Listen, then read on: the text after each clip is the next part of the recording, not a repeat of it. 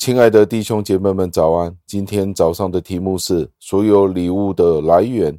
经文出自于出埃及记三十一章二节，经文是这样说的：“看哪，犹大支派中户珥的孙子乌利的儿子比撒列，我已经提他的名字召他。”感谢上帝的话语。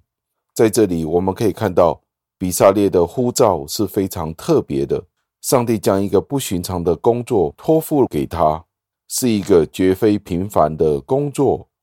但是我们也知道，除非是上帝的灵在他里面工作，所有的一切，就算是我们看起来是最卑微的手艺，但是也没有人可以做出任何的果效。虽然恩赐有许多种，但是圣灵却是这些恩赐的来源。在哥林多前书。的第十二章的第四节有这样子的讲论：上帝将不同的恩赐赐给每一个人是合适的，不单单是重生之后的属灵恩赐，连我们日常生活所使用的所有的知识，这些的分配都是一样的。因此，平时我们以为我们生存的方式，有一些是归于大自然，有一些是归于上帝的祝福。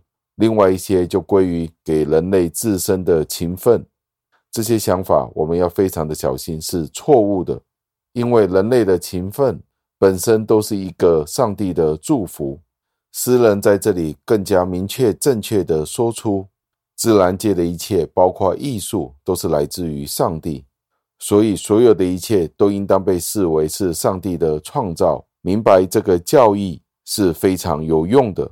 因为对于生命任何的支持与捍卫的事情，都应该激发我们的感激之情；而任何来自人的聪明才智的事物，都应该被视为是上帝对人类关怀的一个明证。其次，我们应该尊敬上帝，因为他创造了许多美好的事物，因为他使得这些事物可以供应给人类使用。摩西使用了许多的形容词来形容圣灵，因为摩西说了，这是一个了不起的工作，意思就是我们必须得出一个结论：无论任何人今天有任何的能力，都是来自于同一个来源，就是上帝。唯一不同的就是每一个人的恩赐是有所不同的。在这里提到的就是比撒列，他被赋予。可以完美工作的那一种卓越能力，是根据上帝自己的喜好而分配给他的。最后，让我们默想：很少人认识上帝所赐给我们的恩赐是一个礼物。让我们当收取这个礼物的时候，更加的去赞美上帝，而不是去依靠自己。